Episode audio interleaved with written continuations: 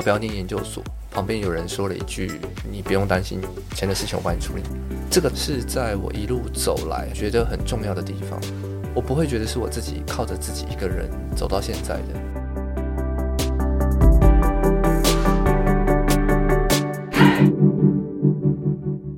Hello，我是善慈，我是什么东西？自立好我，成就好我。这个频道由 CCSA 中华育幼机构儿童关怀协会企划录制，邀请你看见施加尔的成长路。和顺小二时住进超过百人的儿童之家，他学会了很多才艺，却在生涯规划上陷入茫然。今天让我们听听和顺聊聊他如何选择大学科系。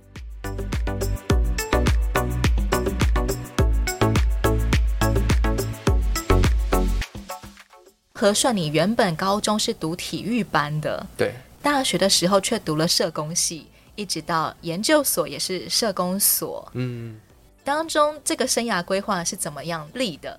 我就是很诚实的说，我不是因为从小到大被社工帮忙，所以有想要念这样科系，才不是，我没有那么伟大。就是那时候，你原本是自己选择要读体育班的吗？其实那时候是没有选择的选择，就是当初因为我对所有东西都没有兴趣。学校的所有科目、科目、科系，就是我都没有什么想法，哦、什么一类、二类、三类也没有。对对对，想要技能的那些也没有，完全都没有。然后教练就说：“哎，还是你要去念体育班，就是继续打羽球这样。”也就是看中你原本就擅长的，对，用羽球来读体育班吧。对啊，那时候是这样，所以就是念的高中的体育班。体育班应该是有蛮魔鬼式的训练哦。呃，对，成绩突然跳到了另外一个阶段。你有因此而忽然间就不喜欢羽球了吗？呃，有，大学就不太碰了，这样。因为太累了，原本只是打兴趣的。呃，对，我高中三年都在喊我要转学，要转系啦。但是那时候会一直打，就是因为那个时候觉得在某种程度上其实是自己选的。就算今天我要转学转系，哦，我就是不知道哪边还有比较有兴趣的地方。所以我那时候反正挨着挨着，我练完三年，可是。那时候练到，我现在回想，我才比较可以体会那些运动员，他们从本来的兴趣到专长，然后再到职业，甚至再到顶尖，那就像一个金字塔，你真的要一步一步的往前爬，那个需要有超人般的意志力。对，所以我现在看到一些运动员，或是看到以前的同学，他很顶尖的，哎，电视上可能看得到他这样，或是有时候听说他在国外比赛。得名啊，得牌啊什么的，我就不会只是看到他哦，好厉害哦，而是我会真的知道他到底花了多少时间、多少心血在这个项目上面。就是因为那其实训练是很辛苦的，像那时候高中清晨大概六点吧要晨操，然后有时候是寒流啊，干嘛你也一样要在操场冲刺啊、跑步啊。你纯粹只是因为太辛苦而最后放弃，没有再读体育班，或者是也没有再打羽球吗？诶、其实后来还是有打啦，但就是像我大学的时候，像他们可能有成立校队，但我就完全没有意愿要进去这样。但是偶尔像系上可能会要系际杯啊，或者是，是我们的社科院的社院杯啦，代表系上的那个羽球比赛，我还是会去打。但那就真的是打好玩这样。其实你原本凭着羽球的比赛成绩，加上高中体育班的训练，应该也可以保送体育系的。那时候，但你没有做这个选择哦。那时候遇到 CCSA 的课程，她叫小赖，一个背着吉他的社工女孩。那时候她是讲师，CCSA 所办的活动所邀请来的讲师。对，她也是我东吴社工所的学姐，这样。嗯。然后她那时候，你因为她去考东吴社工系吗？我那时候高中毕业，那时候要考大学，第一志愿就是东吴啊。那时候因为她的原因，其实是因为。他我我自己很喜欢吉他，然后那时候就听到他背着吉他，然后去去全台湾走，然后去偏乡，然后去可能像背包客栈啊，然后等于是说陪伴人们。他用他的吉他，他的歌声，然后他可能甚至会帮别人作词作曲，陪伴那些人群。嗯，然后我就觉得，诶，这件事情蛮有趣的。然后好像我也有机会用自己喜欢的东西，或是。我自己本来的兴趣专长去陪伴人们，我那时候不知道社工是什么。你能够对这种生活模式有所 共鸣或向往，应该也是这种生活模式触动到什么部分吧？我觉得是那个契机点让我觉得，哎，自己好像有一些东西是我想要或是我喜欢的。嗯，因为国三的那时候没有嘛，高中，三年可能你都不知道你你喜欢什么。对，但是就在那个契机，觉得哎，好像有一丝的可能性，也许我可以往那边走。我后来会念那个玄奘的原因，就是因为那时候东吴我连填都不能填，忘记是哪一科没有过，还是成绩没有到吧。我那时候前面其实还有特别去东吴大学看过，就是去他们的校园走走。那时候以此为目标，你要考到东吴社工系。对，我觉得那个试试看，是因为他背着吉他告诉我了他的那些生命经验，跟他在实践的这些东西，就他背着吉他的这件事情，然后。因为吉他是他喜欢的，然后也是他擅长的，然后他带着这件事去做一些事情，这个东西让我有那个契机点，觉得诶，好像我可以去那边试试看。就是因为我自己在机构内有学很多的乐器才艺，像打击乐啊、爵士鼓、吉他。你学了很多乐器，学了很多，然后可能球类运动也涉猎很多。对，然后就会觉得，诶，就是有没有这样的机会跟可能，带着我这些东西。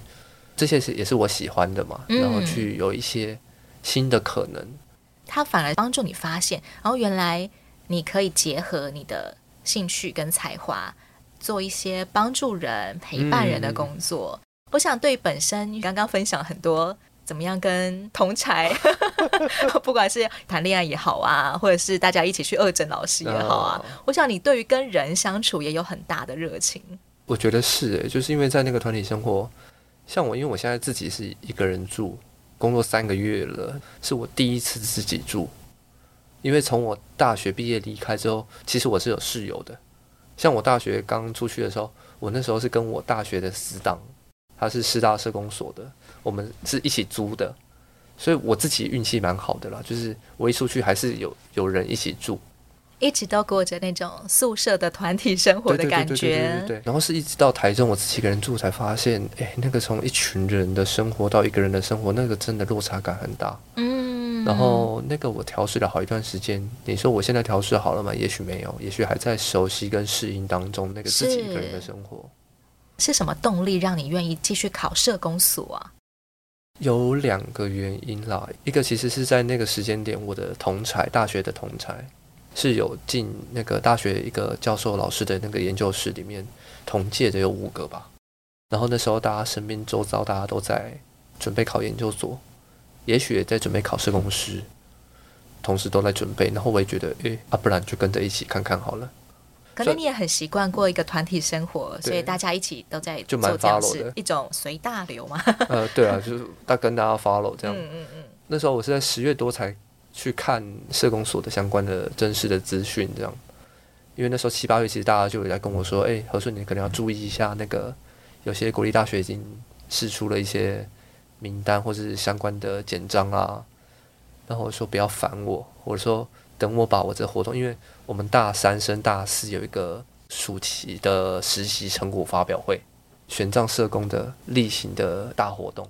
实习的什么东西要变成成果发表啊？就是我们的实习的过程啊，也许会有我们实习的单位，然后内容跟过程、活动的内容、反思学习心得那些的发表、哦、啊，只是那个很大型，因为堪比毕业展。哎，对，堪比毕业展。嗯，然后我们那时候四个总召，对，我是其中的总招。这样你还有办法顺利直升研究所，也蛮厉害的。我跟你说是莫名其妙点，真的是我那时候我就跟大家说，等我把这个活动办完。因为那个真的对我，你再去准备，再去准备，对对对对。然后我发现，哎，东吴社工所剩下一个礼拜还拜。哇，你这完全不怕那个什么时间已经到了，文件还没有备齐。可能那时候还没有很大的一定得要考到研究所的那种想法。反正因为我们大四毕业专题那个真的是很大，因为那是我们大一到大四，我们从活动的开场到整个的安排串场场次，中间休息时间下午的活动啊，整个都是我们要安排的。两三百人会场一个活动，所以我就说那个压力真的太大了。在那场堪称毕业展的成果发表里面，你有获得成就感吗？一开始好像没有觉得不行，但是因为是我有意识的在退，就是当干部啊什么的，我都会直接先退到二线，嗯、因为我觉得就很不想做一线啊总招的那个位置啊，只是很不巧在最大的活动被推总招，因为我选干部我都会人都会消失这样。或是选干部我在默默在旁边睡觉，当作没有发现我。偏偏这个大活动被选为总招，其实能把那件事情完成，也是因为我负责的组别都是我熟悉，而且他们很照。像我说财务组好了，财务组我我只要关照组长嘛，啊，组长是系学会会长，然后他底下的人是谁？是系学会的财务，所以基本上我就跟他说，我就是 follow 目前我们的经费使用状况啊，其他那些什么流程啊，那些我说你们应该比我清楚。你也是一个很好的执行者，只是现在要加入决策的行列。诶、欸，对对对对，然后另外文书组也是，他是记得是系学会的秘书，他在这一块文书的处理跟。那个也是我跟他合作的熟悉度蛮高的，所以基本上我负责的组别就是很快的可以运作。参与在戏学会里面跟大家一起配搭，而且很顺利的合作完一个很大的案子，嗯，跟你过去的经验是不是也有一些相关？其实你一直都在累积一些团体合作的养分。有啦，虽然以前团体合作可能是嗯用来一些 对互相把风之类的。我们的那个时代啦，就是大家凝聚力，像光每年可能有一次到两次的那个晚会的表演，光那个可能彼此就要一起练习，然后可能没有老师，没有专业的老师，我们就是几个人自己看 YouTube，然后看影片去学，然后慢慢的去模仿，然后等于是几个人要先会了之后，还要再教其他人。而且你们以前每一年都还有像尾牙一样的活动表演，帮助你可以在策划一个活动、一个表演的时候，起码你是有概念的。也许吧，就是我没有把这个接上。小家太多人不同的人的样貌了，十六个人有十六个人的样子，所以因为我高中有住宿，大学也住宿，然后我就觉得，哎，反正遇到什么样的人，好像也没什么好大惊小怪的。结果后来你在很短的时间内就顺利考到。研究所了，诶，对，有劳那个老师帮我看我的资料了。但你原本并不是真的，你一定要读研究所。那真的进到研究所里面，你有觉得后悔过吗？其实没有，因为那时候确定进去之后，然后那时候又有人愿意支应我一些奖学金资源哦。像是我就说，像我在玄奘的那时候的一个学长，他是负责在玄奘的奖学金那块业务的承办，然后他就跟我分享说，诶，这个东西。那个你东吴那边应该也会有，嗯，嗯，我跟你说，他跟我说的这个资讯真的太重要了。要是他不是跟我说，也许第一我如果有查，不见得有查到；再加上如果我没查到，那我就根本不知道我这个东西。然后真的是那个学长告诉我，他说：“哎，你可以去那个那边问问看，然后他们应该会有这样的一个资助，或是这样的奖学金，那种是被安顿的感觉。”这些奖学金帮助你多大的比重啊？在你整个研究所，你所有的开销上面，全部包括我的中共还可以存钱，可以存钱哦。那时候有一个大笔的是那个啦，就是红海奖学金，等于是整整就直接一次就多了十万块。有时候期末会变成暴发户，入账日期对对对，刚刚好在学期末一起到，对，然后就哎，这个月怎么好像有十几二十万的收入？整学期刚刚好一起都到账，对对对对。真的是奖学金大户哎、欸！像我到现在我我其实还没有吃老本，就是通常大家出去念书干嘛的，是会吃，但我没有打工，但是我到现在还没吃老本。你所谓离院之后到某一个时期会开始吃老本，那个老本指的是在育幼院每一年政府会拨零用钱，或是你在这个过程当中的奖学金累积的，在自己的户头里面。对对对对，但是因为离院前可能没有地方花，所以都会一直在户头里面，就是一种老本。对对对，我们出去就会有一笔，就是我们金存款，可能不管几万啊之类的，它就会有一笔金额。然后我们出去都是会说，哎，就是有没有花到老本，就是概念就是你离院的那个金额有没有花到那些钱，真的很 lucky 耶。对，我真的很幸运，我的一些奖学金资源其实也是从北人那时候就已经他们陆续有在办，像矿工儿童教育基金会，他们标榜着就是发全国幼儿园的奖学金，然后但是没有名额上限的。你只要有成绩有到，所以那个我从国小一路领到大学，然后一路领到研究所，研究所也非常顺利的两年就毕业了。对，然后再去当兵，然后你现在成为了一个新科社工师，才刚满三个月，而且这个工作也是你所选择符合你的志向的，就是少儿的安置服务。对，但是我的角色又不像是家园机构内的社工。我比较像是一个研发跟社会资源连接的那一块的组别，会有遇到一些什么跟你原本想的不一样的地方吗？我觉得那个不一样都在预期内，但是那个确实要调试是，像我现在成为这个工作者的身份，那个身份的调试蛮是一个大议题的，就是我从本来在安置机构的生活场域受助者，然后转而到现在担任就是二少安置机构的社工，而且实际的那个场域又不一样，就是因为我不是回到北儿，而是去了台中的单位，这样是比较好吗？诶，也没有比较好，那个冲击会非常大，那个冲击是。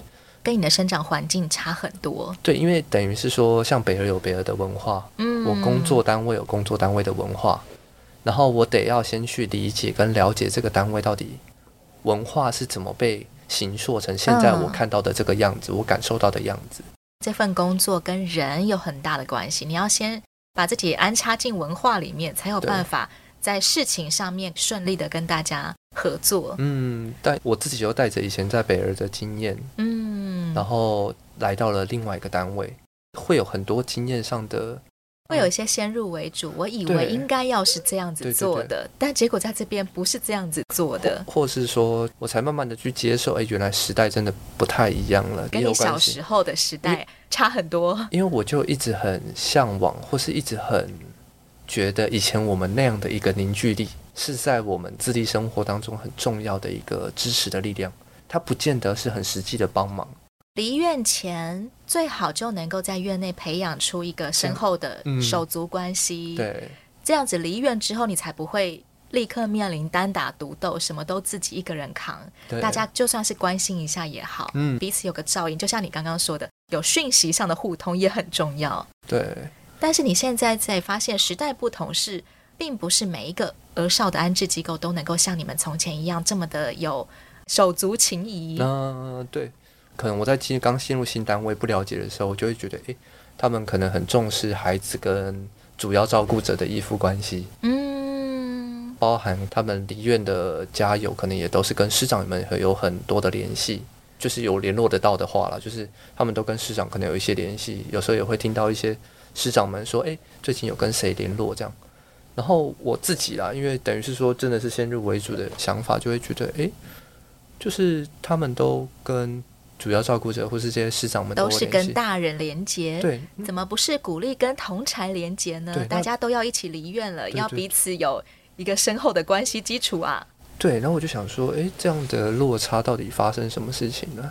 在初期的时候就很大的不适应，就会觉得为什么是这样？有时候也不见得我愿意跟主管说，或是愿意提出来。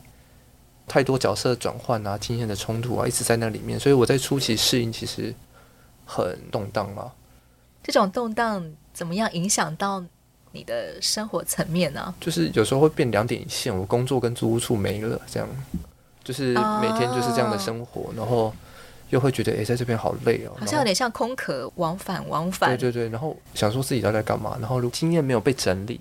变成你好像从一个地方被空空的拔起来，再插到另外一块地上面去。对，因为我后来有自己去，等于因为我们那边有智商所，然后我就自己有申请自费的智商，这样需要很大量的对话跟讨论，就直接跟主管提说，我可能会要自费智商去这样。慢慢慢慢能够改善哪些部分呢？主要是我觉得有一个很重要是有一个抒发的管道，嗯，就是我至少有一个地方可以说，因为。很多东西不见得我想在工作的场域提，跟主管说，或是是说有些主题，我觉得诶，跟在这个系统里面，在这个单位很久的人聊，我也觉得怪怪的。对，怪怪的，就会就好像有一种 哦，我不清楚，我不知道，我不了解，所以我看到的只是这样，所以我做了我先入为主的想法。但后来也跟主管讨论了，因为有时候像智商，因为我们是排班的，不是说固定六日休是排班的，所以有时候我智商还是会卡到。我的上班时间，就是因为智商是一个小时，然后我说我也很好了，他说我可以调整我上班时间，他也觉得我需要做这样的一个经验整理，因为不然我都会觉得那个的经验没有被整理，就会很混乱。当情绪有了抒发的管道之后，可以帮助你怎么样比较不会有那种空荡荡的感觉吗？我觉得就是最低限度的，可以让我把这些东西丢出来。就好，可以再回到工作上比较冷静一点，或是透过智商，我从不同的视角可以去思考，目前我到底我在想什么。然后，因为在智商过程当中，他也会让我知道我的观察、我的发现跟我的这些感受都是真实的，而且很重要。当我会感受到这些、看到这些，一定有什么东西，然后那个是很值得被提出来跟讨论的，甚至是可能是对机构有益的一些东西，就会让自己比较舒服一点了。不然就会自己都有时候上班进到办公室都会觉得想说，到底我在干嘛？我是谁？这样 就会觉得，诶，所以我到底还要在这里工作吗？会觉得好累哦。你有曾经接受过 CCSA 的自立服务吗？除了那个 mental 巡回之外就没有了。其实你在自立这件事情上面算是学得很快，也掌握得很好的。这就是我们以前有讨论过一个很吊诡的地方呢，就是以前我们那个年代，其实机构还没有推一个很完整的自立的方案或者自立的培育。CCSA 今年也才成立二十周年，但我们后来就有发现他们。有很完整的自立生活的培育，慢慢在堆叠当中。只是我们刚好那一批比较是被越过的一批。之前对于育幼院的孩子离院，通常就是鼓励他自立自强就好了。也许，或是说在机构内没有特别有这样的意识去推动，或是去有一些课程的设计啊，干嘛的。但如果没有自立服务的话，通常你们在自立的技能上面，离院的时候，真的可以一出去就。自己一个人生活吗？不管是要半工半读，还是要全职投入职场，嗯，其实是活得下来。其实，在机构内生活，因为我们从小到大可能要么第一团体生活，其实坦白说，他们也很会看脸色啦。这部分很加分，对，真的很加分。对于出社会，然后跟一些能力的培育，平常我们生活的打扫啊，或是平常生活的阿里阿扎东西，像是我就说像表演的统筹啊，嗯，我们就要演出我们的服装啊，干嘛的，其实。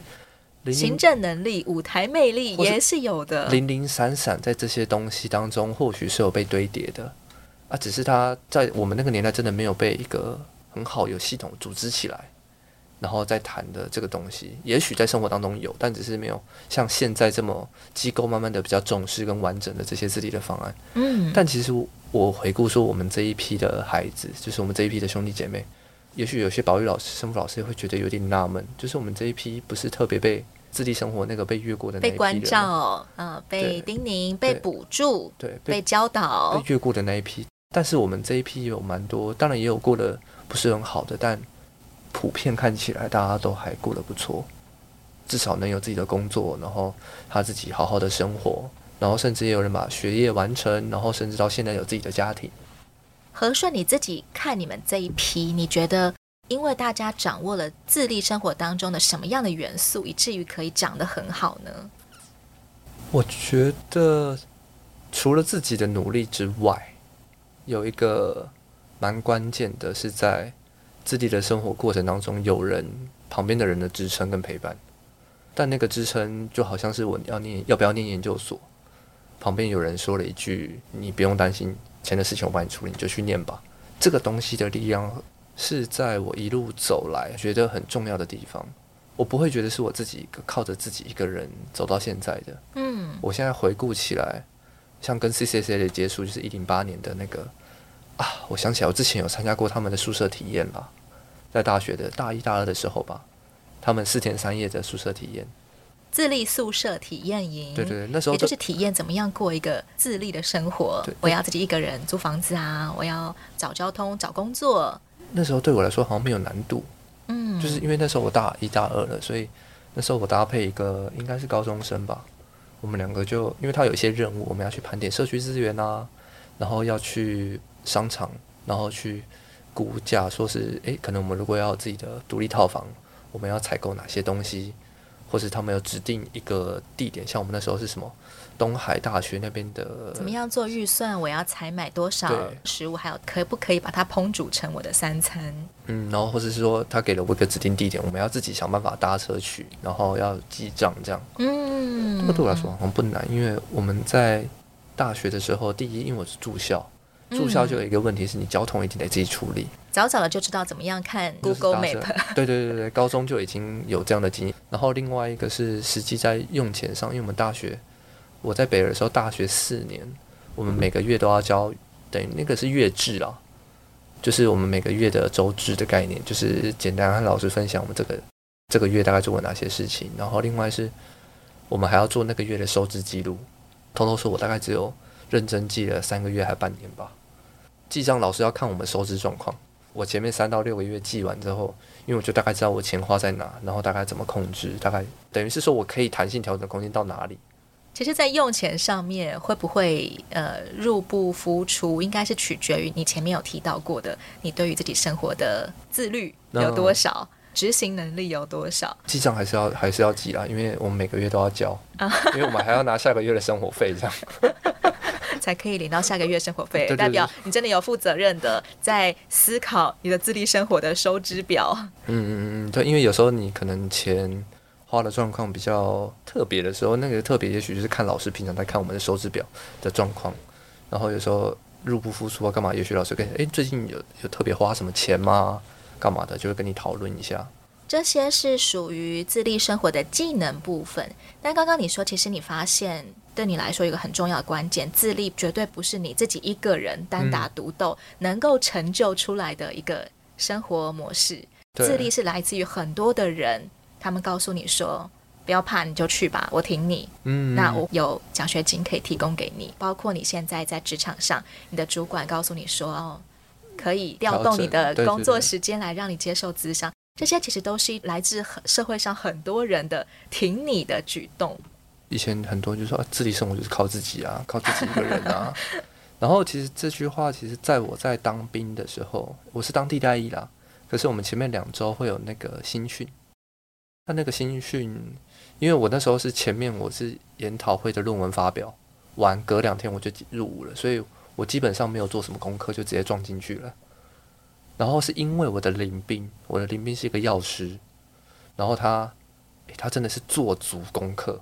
我在里面真的是从头到尾，从前面初期三天我可能比较陌生，干嘛的，然后他就会告诉你，诶，接下来可能要干嘛，大概什么事情要注意什么。你好 lucky 哦！真的，我遇到一个神队友哎，然后就是他都会告诉你，他什么都知道，现在要做什么。对，就是虽然说可能会有一些小变动，但是他大方向整个都很清楚知道，现在目前可能要干嘛，有哪些要注意什么。然后我那时候就是一阵混乱中，因为我就是一个接着一个，我论文一发表完，然后过两天我就赶快去当兵入伍，这样。真的也是一个贵人哎，跟着他你就可以很快的进入状况。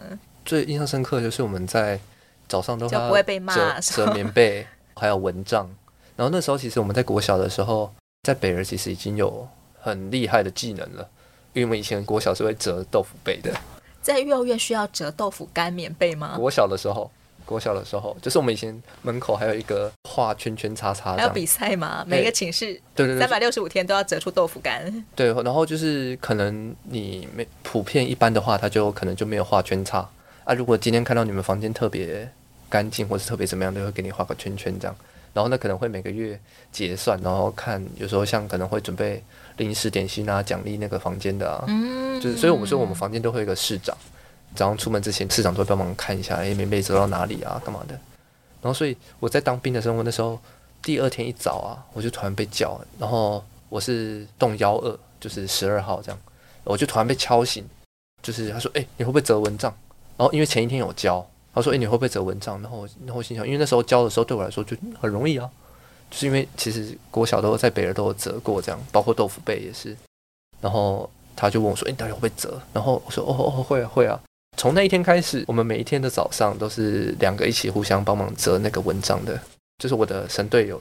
自立生活里面，其实跟同才连结是很重要的，对，不是只有跟原生家庭的亲戚长辈连结，也不是只有跟安置机构的。老师、生辅员连接，嗯，跟同才连接也是一个很重要的技能。真的。